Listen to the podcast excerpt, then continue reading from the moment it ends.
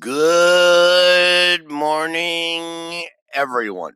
And today is the 22nd day of December 2020.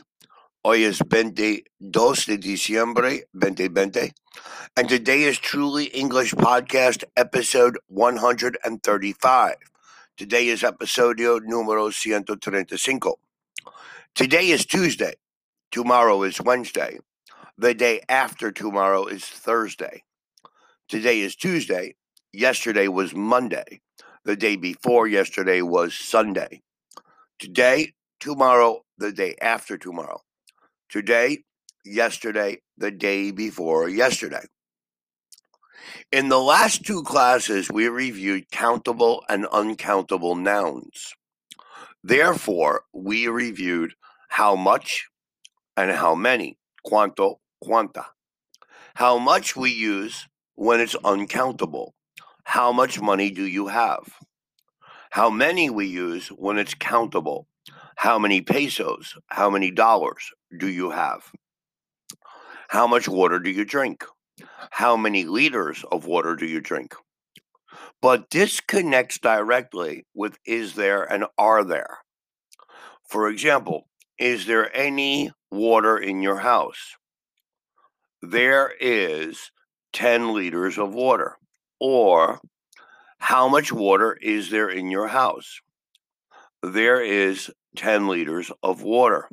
There are 10 liters of water. Now, my question is how much water is there? Because how much and water is uncountable. But when you say 10 liters, that changes to are. We use is because we cannot count it and we use are because we can count it and it's more than one. How many doors are there in your house? How many? There are four doors. Mismo pregunta. How many doors are there in your house? There is one door. Is because there's only one. If I ask questions, and this is what you should study, are there any pets in your house? There are two dogs. There is one cat. Are there any refrigerators in your house? There is one refrigerator. Or you can practice simply by using there is and there are. There is a bed. There is a television. There are computers. There are tables. There are chairs. There are desks. There is a closet. There are bathrooms. You should practice this every day. There is, there are, there is, there are, and ask questions equally, como in reverse. Is there, are there. So you practice with the affirmative. There is a mirror. There is a bathroom. There are chairs. There are tables. There are people. There are five people in my house. There are two dogs in my house. There is one cat in my house. But in the interrogative, in the question, it's is there? Is there a dog in your house? Is there any person in your house? Are there people in your house? Are there elephants in your house? Are there cookies in your house? Is there sugar in your house? Is there milk in your house? Or how much or how many. How much sugar is in your house? How many people are in your house? How many desks are in your house? How much milk is in your house? So we're going to use how much, how many, is there, and are there. And for the interrogative, we use is there and are there. For the WH question, we're going to say how many and how much. Now, ahora, this is very easy. Eso es muy fácil for practice. So you need to learn the nouns. Nouns are sustantivos because there is a chair. A chair is a noun. There are two desks. Desks are nouns. There are many people.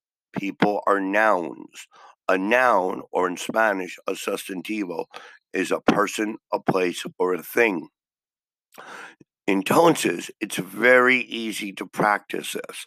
There is, there are. There is, there are. And then if you're curious or metiche, you can say, How many friends do you have? How much homework do you have? How many reports do you have? How much free time do you have? How much bread do you eat? How many pieces of bread do you eat? How much cheese do you consume? How many slices of cheese do you consume? How much pizza and how many pizza? For pizza, both can work. How much pizza would be pizza in general? How many pizzas would be an entire pizza or a slice of pizza, un rebonada? So you can practice this. And remember, when we say how much and how many, everything connects with there is and there are. So we need to learn how much, how many, is there, are there. And then you can give the questions. There is, there are. There is, there are. Thank you very much for listening to our podcast for today. Today is the 22nd day of December. And remember, today is Tuesday. In two days, three days, it will be Christmas. So, Merry Christmas and Happy Holidays to everyone. Thank you for listening to our podcast. Have a wonderful Tuesday. Goodbye.